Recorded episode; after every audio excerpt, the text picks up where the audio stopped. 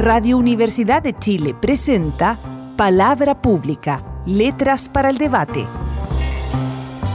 Un programa de la Vicerrectoría de Extensión y Comunicaciones de la Universidad de Chile, conducido por la periodista Jennifer Abate. Aquí, cada semana, abordaremos temas de la actualidad cultural y social junto a diversos invitados tardes, bienvenidos y bienvenidas a una nueva edición de Palabra Pública, Letras para el Debate. Estamos como todos los viernes acá en Radio Universidad de Chile 102.5 y en una fecha enormemente especial para nuestro país, una fecha que genera distintas, distintas reflexiones. Queremos compartir eh, hoy con alguien que fue protagonista de este hecho. ¿A qué fecha me refiero? Al 4 de septiembre de 1970, el día que marca el triunfo de Salvador Allende y el inicio de la Universidad popular en nuestro país hace 50 años.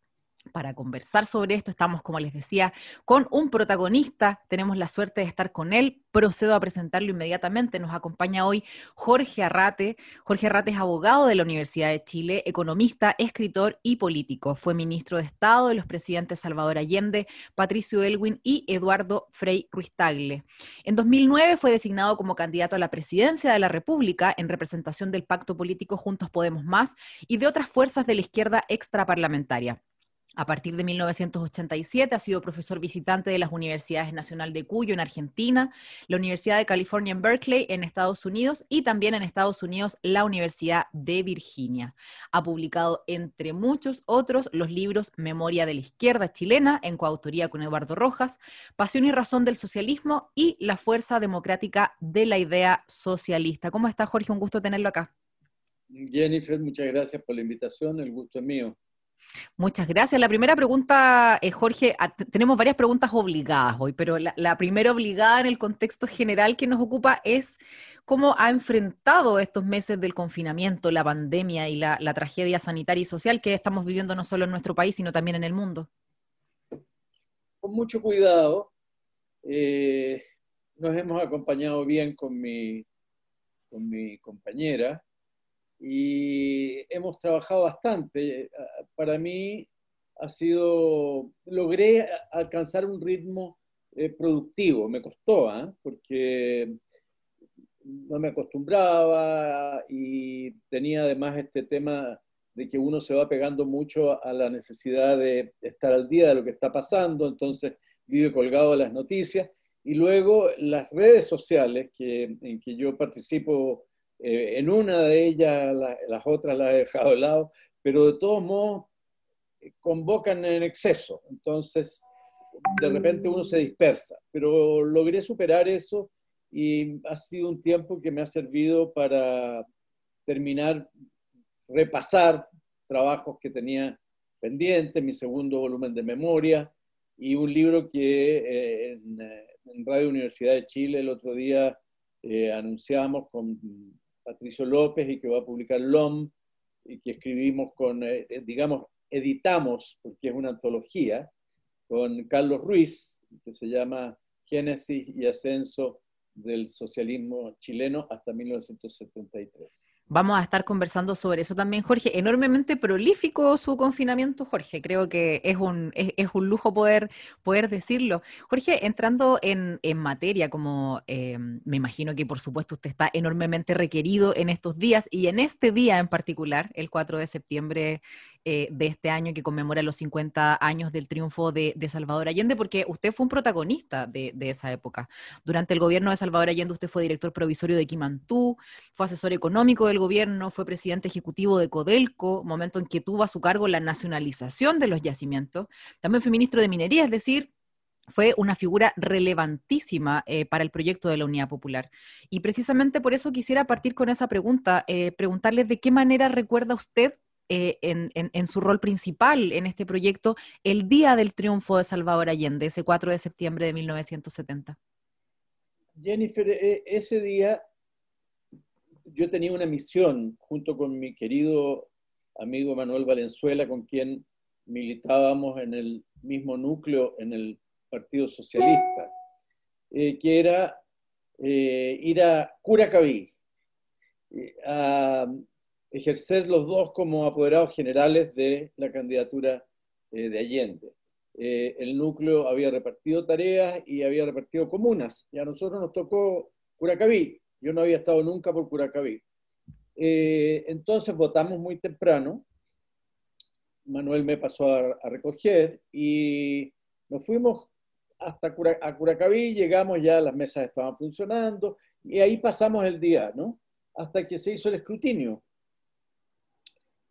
Y el escrutinio arrojó el triunfo de Jorge Alessandri.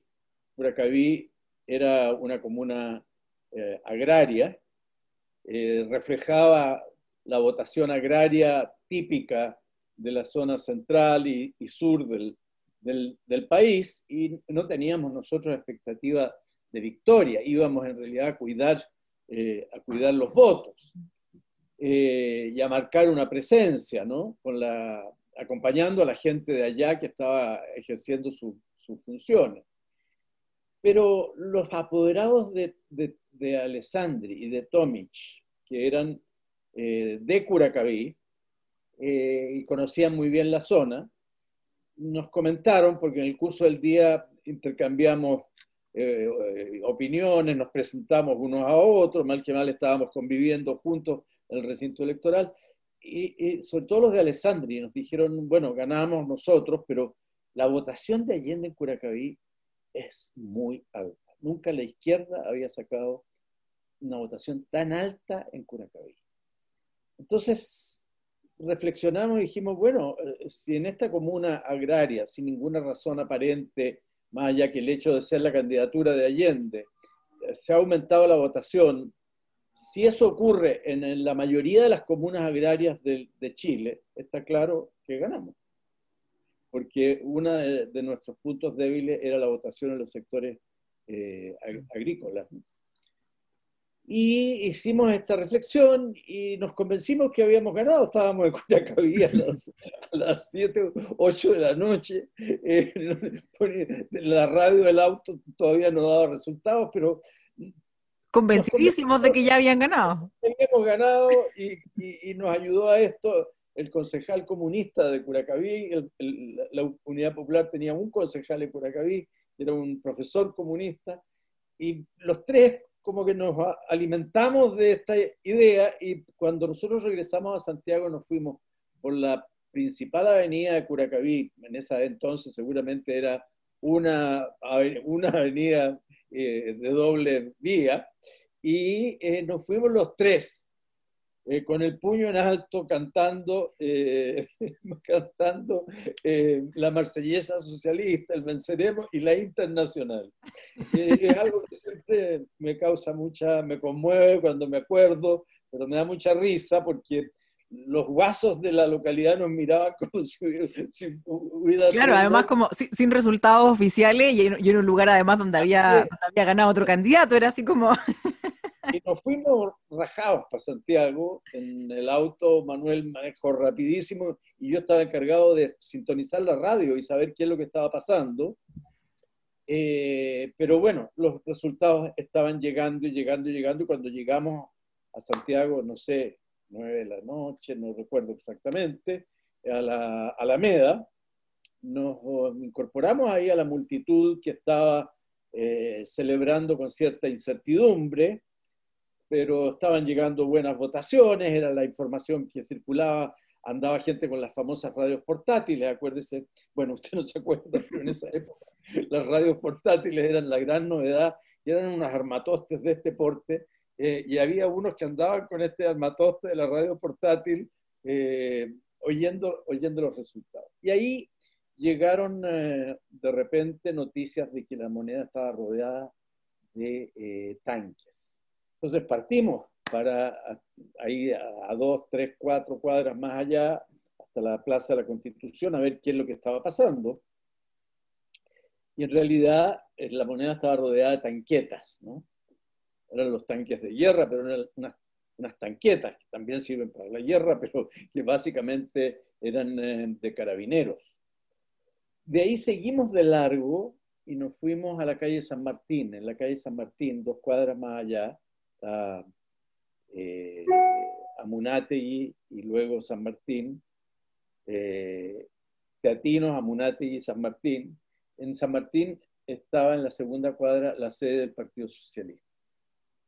Eh, era una casa de dos pisos y además el partido había comprado unos edificios que estaban en construcción, edificios de cinco o seis pisos, me parece, en la parte de atrás de la, de la, casa, por, por, la calle Agustina, y eh, eran también del Partido Socialista.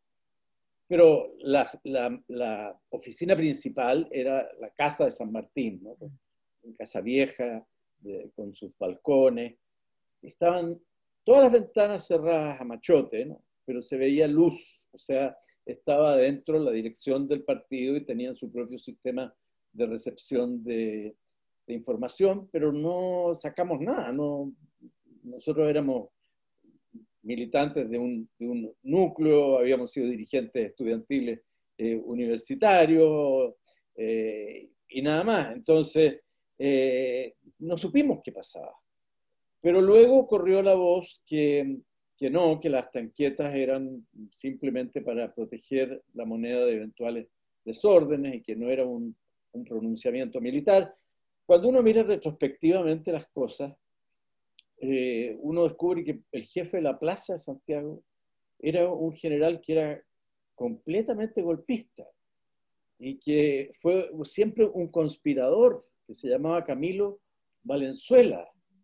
Y, este, este general fue eh, sacado de sus funciones posteriormente cuando Allende asumió la presidencia. Eh, y, había tenido un comportamiento, yo no sé si en realidad fue procesado o no fue procesado, no recuerdo, pero había de más antecedentes para pensar que podía producirse una, intervención, eh, particularmente porque todos sabíamos que ya años atrás la intervención de la, de la CIA, de la Agencia de Inteligencia de Estados Unidos, era, eh, había sido enorme. El 64 había contribuido a, financiar a la candidatura de Eduardo Frei y eh, a derrotar a, nuestra candidatura de Allende del año 64. Y, esa intervención seguía adelante como se probaría pocas semanas después. Pocas semanas después. Y luego, del 73, quedaría comprobado por el propio Senado de los Estados Unidos que formó una comisión investigadora eh, presidida por el senador Church y que emitió un informe que está publicado y que es conocido internacionalmente sobre las acciones encubiertas que realizaba la CIA y particularmente las que realizó, las que realizó en Chile. Así es, es un día que, que usted escribe con, con, mucho júbilo, Jorge, pero claro, también lleno de, incertidumbres en, por, ese contexto y por las presiones que, que, estaban recibiendo y que más tarde se volverían eh, infinitamente más dramáticas. Y, le quisiera preguntar también por eso, por esa sensación de, júbilo, porque eh, precisamente por el trágico final que tuvo, se ha dedicado mucho análisis a la derrota que sufrió el gobierno de Lupe con el golpe cívico-militar de septiembre de 1973. Pero quisiera preguntarle hoy, en esta fecha tan significativa, por su evaluación de las condiciones que llevaron al triunfo de la UP el 4 de septiembre de 1970. Salir un poco de este discurso de la ruptura y, centrarnos un poco desde su reflexión en cuáles fueron los elementos que condujeron al triunfo de la Unidad Popular en 1970.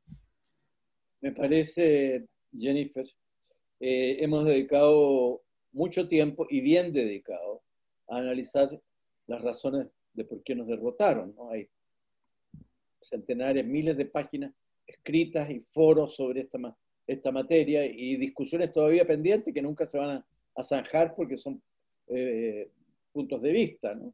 válidos, legítimos, todo.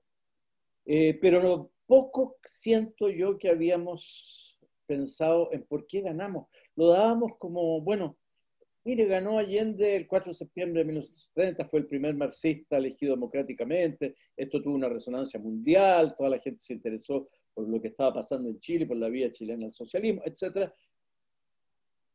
Pero ¿y por qué? ¿Cómo? ¿No? ¿Cómo fue posible eh, eh, que se produjera un acontecimiento eh, tan singular?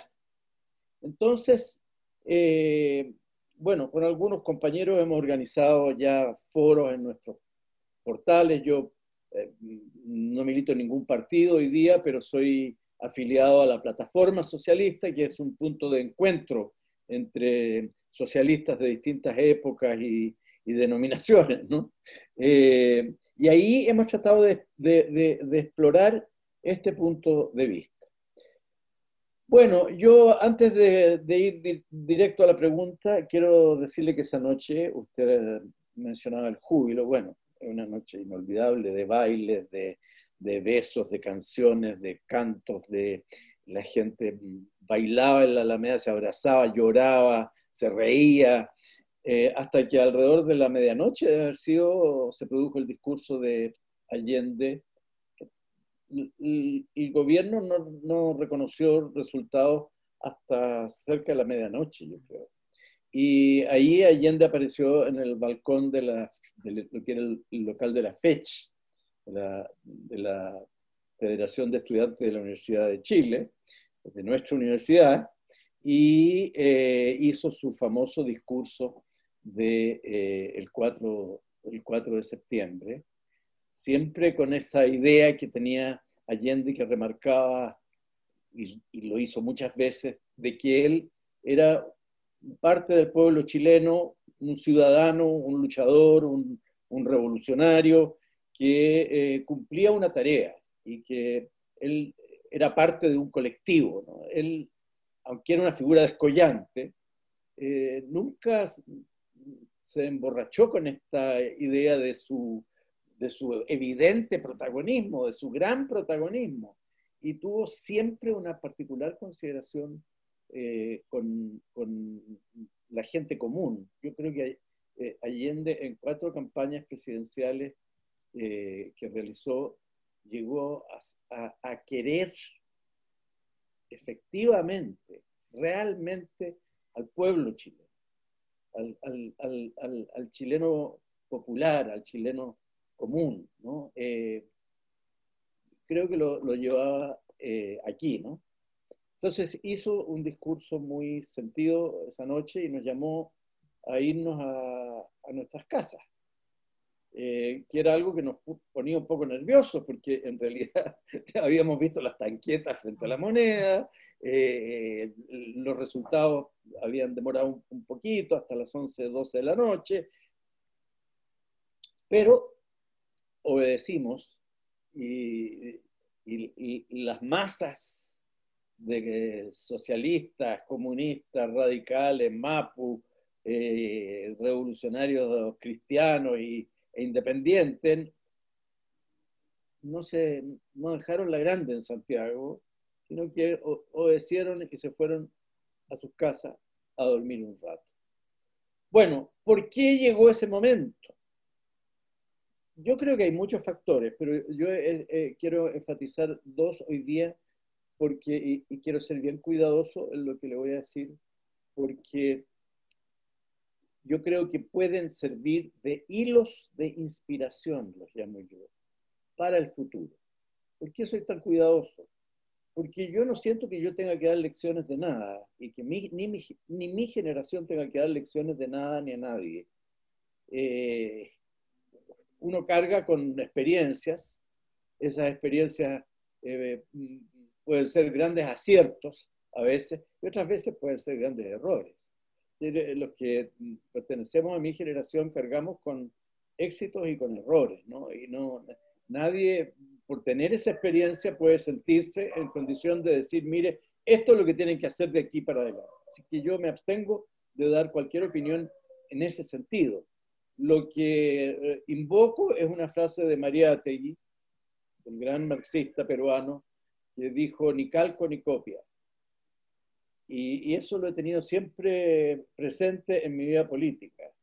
Yo creo que cuando los movimientos socialistas han tratado de copiar, de imitar, de reproducir, de, adherirse a un modelo determinado, prefijado, eh, en general han tenido derrotas.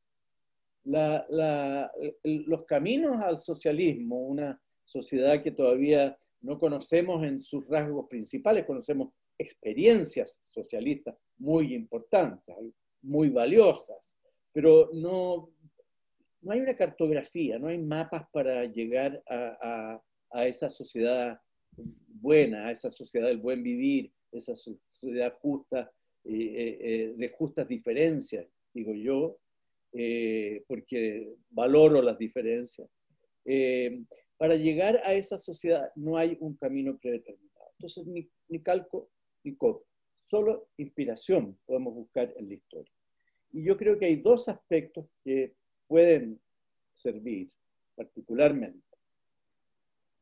Uno es eh, la idea que el movimiento popular chileno, que triunfó hace 50 años en un día como hoy, en un triunfo épico, eh, el movimiento popular chileno siempre trabajó entendiendo que debía hacerlo sobre una amalgama entre lo político y lo social.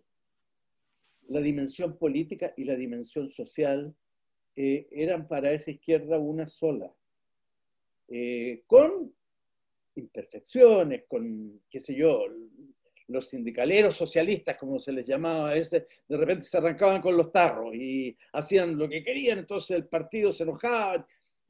Pero los sindicaleros socialistas siempre tuvieron una tremenda importancia dentro del Partido Socialista, hay que decir también en los otros partidos de la Unidad Popular, en el Partido Comunista y los demás, el movimiento sindical, el movimiento de pobladores. En el movimiento de pobladores de aquella época, esa vinculación entre lo social y lo político fue estrechísima. Había, fue una época de la toma, de las tomas, las tomas de terrenos, ¿ah? las tomas de terreno en Santiago para instalar eh, mediaguas, poblaciones, para poder tener un techo. Y, la presencia siempre ahí, de Allende, desde ya, de Allende y de otros dirigentes eh, de los distintos partidos. Me parece, recuerdo la gran toma de la población Santa Adriana, ahí la presencia de Allende, la presencia de Orlando Milla, en fin, el movimiento de pobladores, el, movimiento estudiantil, que eran los grandes movimientos de esa época, los sindicatos, los pobladores, movimiento estudiantil. O sea, ¿no era casual que el, discurso inaugural de triunfo de Salvador Allende fuera, como usted recordaba, en la sede de la Federación de Estudiantes de la Universidad de Chile? Una cuestión que en un escenario como el actual sería completamente impensada. Sin duda, sin duda.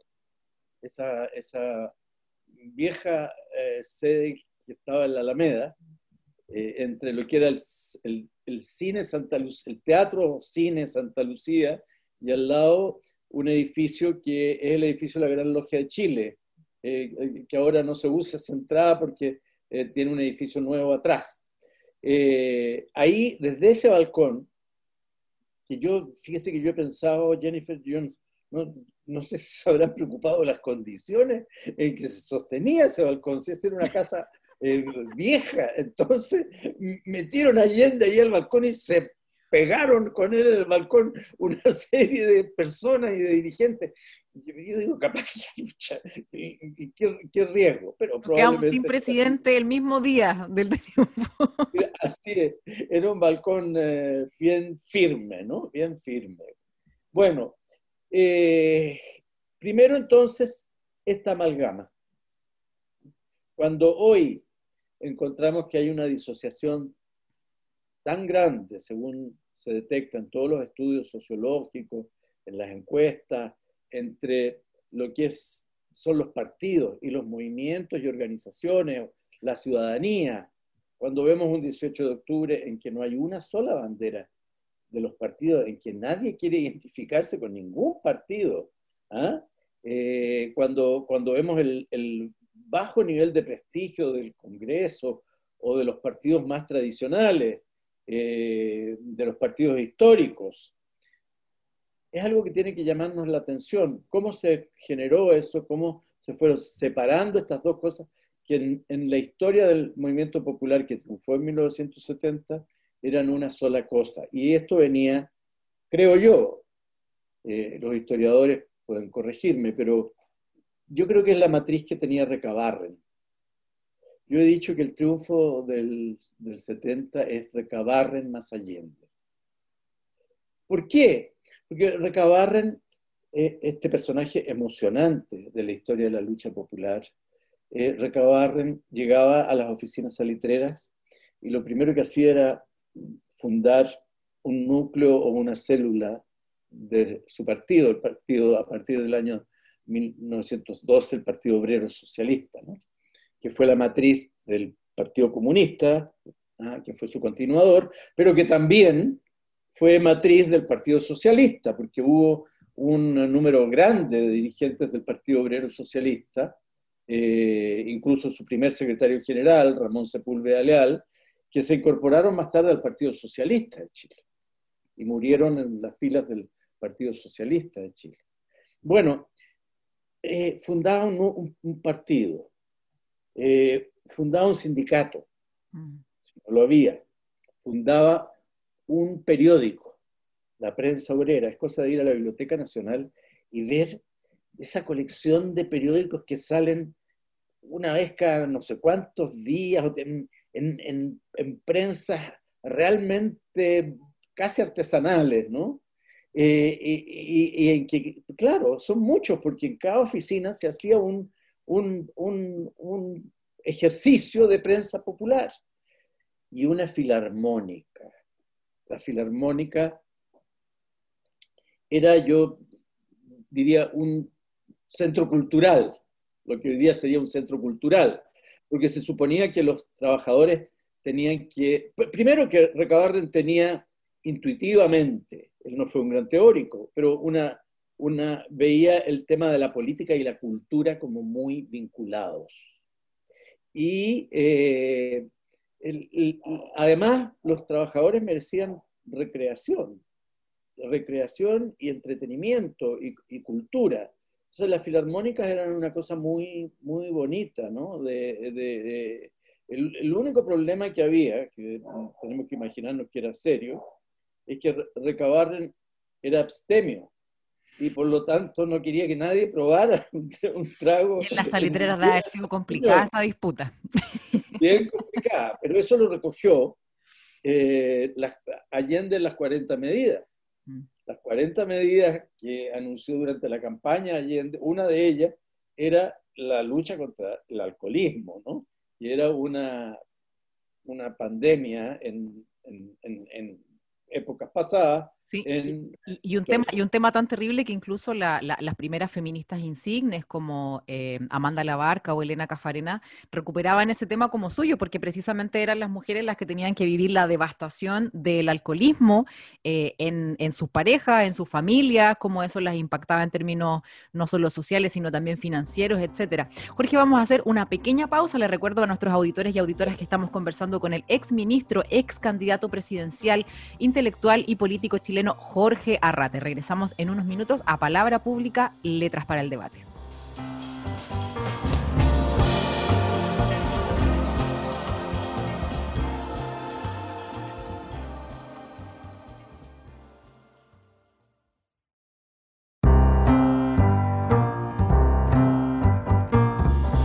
Ya estamos de regreso en Palabra Pública, Letras para el Debate, en este 4 de septiembre del año 2020, conmemorando 50 años del 4 de septiembre de 1970, día en que triunfa Salvador Allende y comienza el gobierno de la Unidad Popular. Jorge, usted lo mencionaba hace un rato, usted ha dedicado una buena parte de su vida a investigar y a escribir sobre el socialismo y anticipaba que con Carlos Ruiz, a quien también hemos tenido el privilegio de entrevistar en este programa, lanzarán próximamente el libro Génesis y Ascenso del Socialismo Chileno. ¿Por qué les parece necesario hoy, año 2020, recuperar la historia del socialismo? Nosotros sentimos que en esa historia del pensamiento socialista hay una fuente de inspiración para hoy día que va más allá de un simple, un simple capricho histórico o un simple ejercicio, un simple o complejo ejercicio de memoria. Eh, el Partido Socialista fue un partido muy singular y el movimiento socialista en Chile fue también muy rico en distintas variables, ¿no? Eh, fíjese usted que en esta, retomando la idea de los hilos de inspiración, el, segundo hilo de inspiración que yo creo que hay en, eh, la unidad popular y, su experiencia es la capacidad que tuvieron sus integrantes de convivir en unidad con diferencias, con diferencias fue un camino largo. Hubo momentos en que se pelearon mucho entre ellos, ¿no? Eh, diría, hay, hay momentos que se pelean con entusiasmo entre ellos, pero eh, cuando llegan las dos décadas virtuosas de la izquierda chilena, a partir, diría yo, del año 53, cuando se, se funda la central única de trabajadores, una sola central para todos los sindicatos, hasta el 73, son 20 años, eh, la, izquierda chilena adquiere el manejo de sus diferencias, eh, se adueña del manejo de sus diferencias. Entonces, como hilo de inspiración de esa experiencia está que tenemos que saber para el futuro cómo manejar esas diferencias. Que esas diferencias no nos separen irremisiblemente, que no malgastemos eh, energía en, disputas eh, que a veces no tienen sentido y que cuando tienen sentido las hagamos transparentes. Las diferencias tienen que ser transparentes. Mire, las diferencias entre el, Partido Socialista, y aquí vuelvo al tema, y el Partido Comunista, se discutieron durante mucho tiempo abiertamente. Eh, estaban, se mandaban cartas públicas, Raúl Ampuero a Luis Corbalán, Luis Corbalán a Raúl Ampuero. Eh, había posiciones distintas cuando la Unión Soviética intervino en Hungría el año 57 o en Checoslovaquia el año 68 y los socialistas condenamos eh, lo que eran esas intervenciones y así sucesivamente. ¿no? Pero eso no amenazó la existencia de esta, esta unidad, porque esa unidad tenía pasado, un pasado bien trabajado y tenía voluntad de unidad. Bueno, en este texto que hemos, eh, hemos recopilado y seleccionado con, con eh, Carlos Ruiz, en un momento que ninguno de los dos es socialista, porque eh, yo hace 10 años que no milito en el Partido Socialista y Carlos Ruiz no ha sido nunca socialista a pesar que su padre fue un destacado eh, militante socialista, un gran sociólogo y dirigente político, y su madre también eh, militante socialista, y su abuelo fue parte de las brigadas socialistas de Grove. Ahí se descarrió, Carlos. Se descarrió una oveja descarriada que hay que, traer al redil. el, eh, ¿Qué es lo que pasa? Que el socialismo chileno no es necesariamente el primer punto del Partido Socialista. El Partido Socialista es una de las expresiones, la más importante en términos de organización política eh, del Partido Socialista. Pero hay otras. Y el propio Partido Socialista fue en sí mismo una conjugación de diferencias, porque confluyeron a la formación del Partido Socialista vertientes que tenían orígenes distintos, desde ya eh, una vertiente marxista, una, había una vertiente, eh, llamémosla el nacionalista o latinoamericanista de izquierda, eh, había una vertiente socialdemócrata, reformista, había una vertiente anarcosindicalismo que fue muy importante y que se hizo parte de la fundación del Partido Socialista. Eh, el primer secretario general del Partido Socialista fue Oscar Schnacke, un dirigente anarco-sindicalista, eh, gran dirigente sindical, eh, y su principal ideólogo, el principal formulador intelectual y formulador de ideas del socialismo chileno, fue Eugenio González Rojas, que era un joven anarco-sindicalista y que llegó a ser eh, rector de nuestra querida Universidad de Chile. Bueno, entonces, lo que este libro recoge o trata de recoger es esa multiplicidad de vertientes y de referentes. Por ejemplo, allí eh, se encuentran textos que mm, usualmente no aparecen o, no son conocidos por, los socialistas. Eh, un texto de Raúl Ampuero, cuando Raúl Ampuero tiene 19 años, sobre Balmaceda. ¿Por qué? Porque Balmaceda es permanentemente, es un referente que está siempre.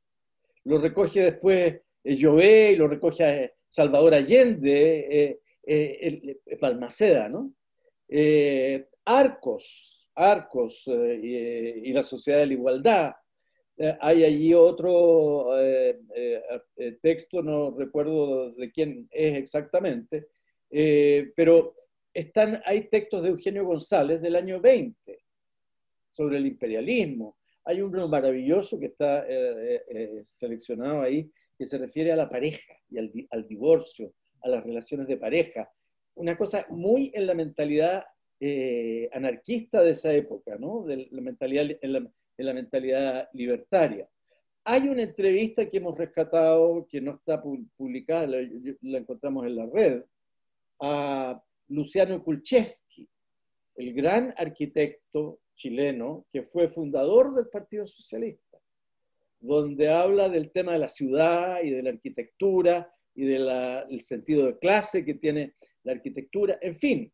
Entonces, este libro eh, va recogiendo esas distintas eh, vertientes donde se encuentra, y con esto termino, algunas ideas que son ideas matrices que hoy día pudieran tener, servir también de hilos de inspiración.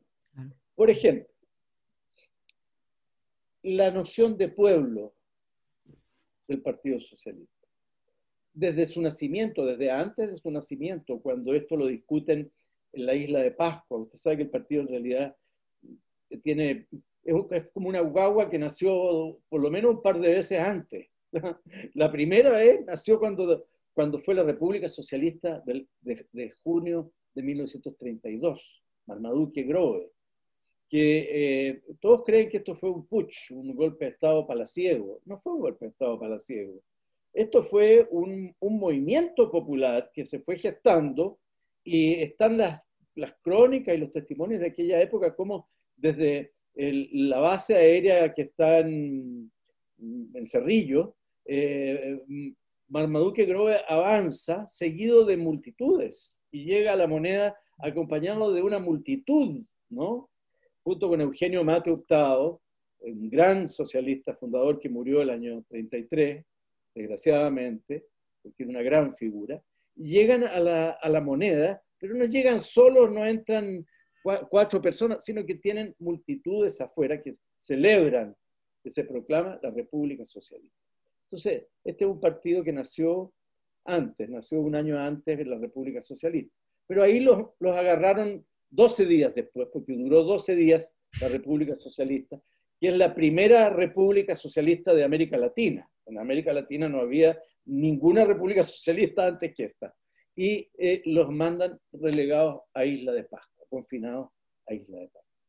Y hay un libro, un maravilloso libro, escrito por Carlos Charlín, que era un también un militar como Marmaduke Grove, socialista, que era el brazo derecho de Marmaduke Grove, más joven que él, y que va relegado a Isla de Pascua, y que luego escribe un libro que se llama Del avión rojo a la República Socialista, eh, publicado por la editorial Kimantú, no tiene reediciones, es muy difícil de encontrar hoy día, eh, eh, un, un, libro bien gordo, pero fascinante, que es el testimonio de Carlos Charlín de aquel breve periodo de dos, tres años, y entre otras cosas de las conversaciones que tenían en la isla de Pascua Grove y Mate, Eugenio Mate. Entonces, en las conversaciones de la isla de Pascua, eh, en un momento los tipos se preguntan por qué nos derrotaron, ¿por qué duramos 12 días. Y los dos concuerdan en que eso ocurrió porque no tenían un partido fuerte de la clase trabajadora que apoyara la República Socialista y resuelven cuando vuelvan a Chile fundar un partido que cumpla con esas condiciones. Entonces es un nuevo nacimiento del Partido Socialista. Vamos a tener que estar ahí atentos y atentas a la salida del libro, Jorge, porque parece que hay hartas lecciones que todavía necesitamos desempolvar para, para nuestro presente. Jorge, usted hablaba de, la, de la, noción de pueblo y, también ligándolo con lo, que, con lo que propone el mismo Carlos Ruiz en su libro Octubre Chileno, donde habla de la emergencia de un nuevo pueblo tras el estallido social que comenzó el 18 de octubre de 2019. Quería preguntarle por eso, porque estamos en un momento en que ya Desatadamente ha comenzado la carrera presidencial, con varios candidatos y candidatas que han manifestado su intención de ir en la papeleta el próximo año. ¿Qué alianza cree usted que tiene las condiciones para conducir a ese nuevo pueblo que, tal como usted decía hace un rato, es uno que reniega de la estructura tradicional de los partidos políticos? Bueno, eh, como, como el propio Carlos lo ha señalado en, libros anteriores, porque uno de los sociólogos que ha, investigado con más acuciosidad lo que es el, lo que le corresponde al sociólogo, que es el cambio de composición social que se ha producido en el país. O sea, la composición social que hay hoy día en Chile no tiene punto de comparación con lo que había hace 50 años. Mm. Eh, por eso rescatamos también como otro concepto, no solo el, el, concepto de pueblo, sino la fórmula de los, del socialismo chileno. Los trabajadores manuales intelectuales. El socialismo chileno nunca reduce al protagonismo de la lucha a la clase obrera, a la respetable y alabada clase obrera, pero lo amplía desde siempre, trabajadores manuales e intelectuales. Yo creo que ese es también un concepto que tiene una extraordinaria, eh, da la posibilidad de una inspiración, se acerca desde ya mucho más a lo que uno pudiera interpretar como decir, como nuevo pueblo, ¿no? Aunque yo diría que en nuevo pueblo eh, también hay una, una, gran parte de gente que, eh, que no son propiamente trabajadores, porque la sociedad los ha excluido y no les ha dado esa oportunidad, ni siquiera el capitalismo neoliberal les da la oportunidad de tener un puesto de trabajo eh, digno y estable, ¿no? Entonces, yo creo que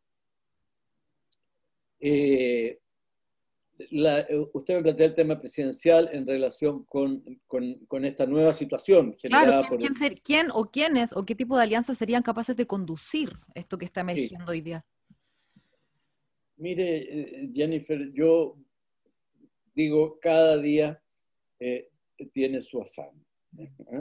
Entonces, aunque uno piense para adelante, siempre, hay veces que hay que hacer el zoom un poco hacia atrás y focalizar en un punto. Lo que hoy día nos debe convocar es ganar el plebiscito con una alta participación, la más alta posible, dadas las circunstancias. Sabemos que no va a ser la que quisiéramos por la pandemia, pero eh, lo más alta posible eh, y con la mayor diferencia posible.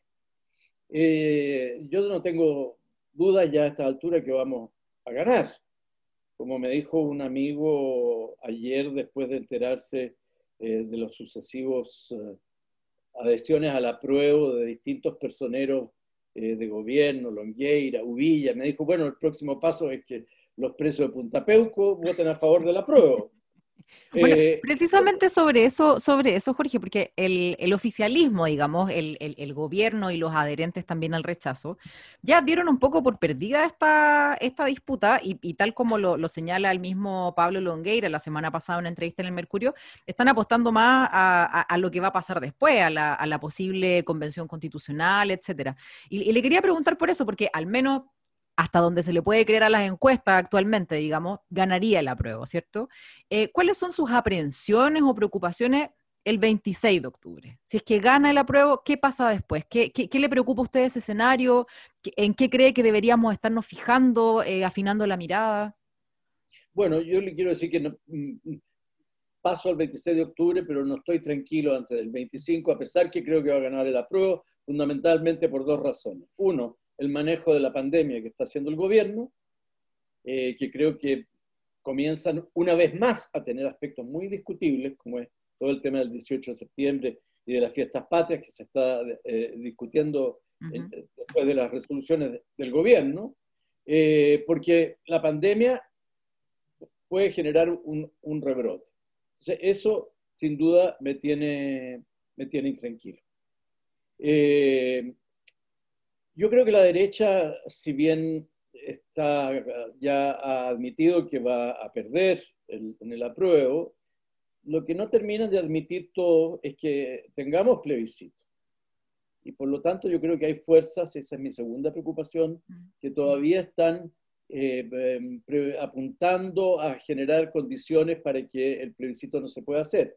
Está el tema eh, de salud, pero también hay temas de, que son inquietantes. A mí eh, la huelga de camioneros del otro día y su resultado me ha resultado profundamente inquietante cuando un gobierno se hace cómplice prácticamente de una serie de acciones que ese mismo gobierno ha condenado cuando un estudiante eh, trata de parar eh, el curso de un automóvil en la calle y se lo llevan de las mechas diciéndole usted está violando la norma constitucional que permite la libre circulación. Eh, el ministro Pérez ha dicho que, por ejemplo, en este caso no, no, se justificaba invocar en específico, por ejemplo, la ley de seguridad interior del Estado, porque no había actos de violencia. Creo que apareció diciéndolo ayer, ayer tarde o hoy en la mañana. Eh, eh, bueno, es ridículo realmente. El ministro Pérez se ha convertido en una figura patética. Ha emergido de su mediocridad de 30 años de parlamentario a ser ministro del Interior eh, porque se refugió siempre detrás de esta mediocridad que queda ahora en descubierto junto con su tartufismo. ¿no? Eh, el ministro Pérez eh, realmente ha sido un cómplice de la huelga de camioneros. Y eso revela que aquí hay relaciones, hay lazos que son muy complicados y que hay que tener en consideración. Voy al 26 de octubre. Mire, lo primero que me preocupa el 26 de octubre, y ya me preocupa ahora y lo estoy diciendo y lo quiero decir muy claramente, en la matriz de Recabarren, que yo, a la que yo me refería anteriormente y que, eh, sobre la que se desarrolló el movimiento popular, había un elemento que no estaba en discusión. Los partidos conducían políticamente, eran los conductores políticos. Eso tampoco nunca se puso en duda, ni por, los movimientos sociales ni por las organizaciones, porque para eso son los partidos. Esa es su razón de existir. Pero se ha desvirtuado hoy día. Su razón de existir ya pasa por otras cosas, por satisfacer intereses personales, por cuestiones de carácter económico, por eh, eh, grupos clientelares. Eh, los partidos perdieron esa capacidad de conducir. No, no, los partidos, no, los, no todos los partidos, pero básicamente estoy hablando de los partidos tradicionales, con la excepción, y la voy a hacer explícita, del Partido Comunista. ahora, ¿Qué es lo que más me preocupa? Que los partidos, en este cuadro de separación entre lo político y lo social, entre el ámbito de lo propiamente político, de la conducción, y el ámbito de lo social, que es la lucha por causas eh, eh, específicas. Los partidos quieran llevarse para la casa todas las candidaturas, porque no está resuelto para la elección de los constituyentes, ¿qué ocurre con los que no son afiliados a partidos, no son miembros de partidos? Y el porcentaje de chilenos que son miembros de partidos es mínimo.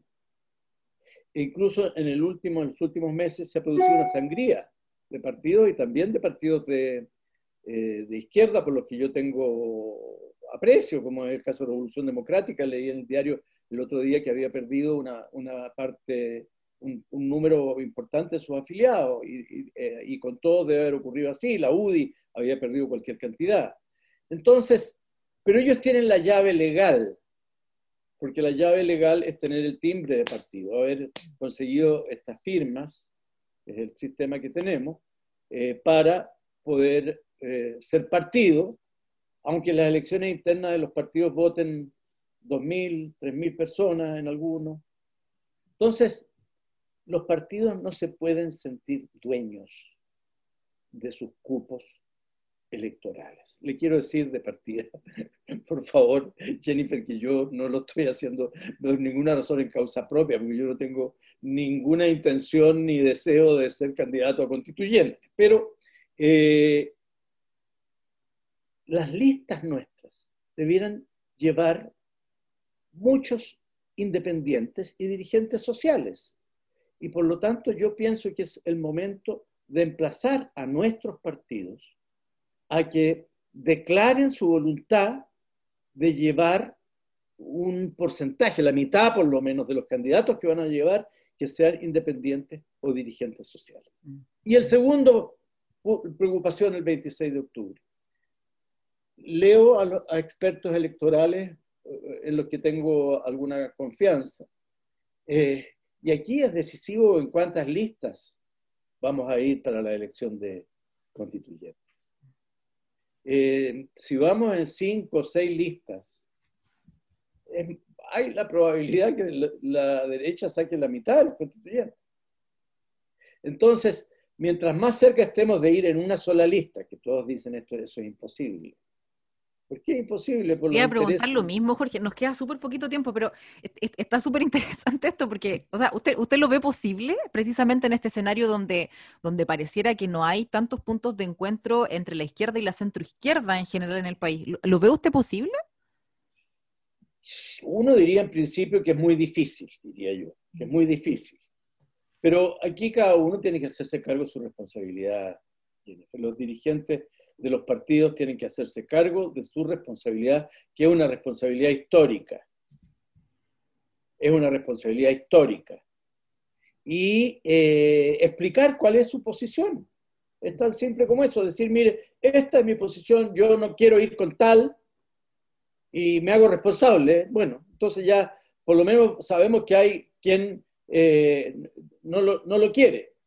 Hay otras opciones, ir en dos listas. Bueno, en las, en el menor número de pero que no sean 10, digamos, que podría ser una, opción.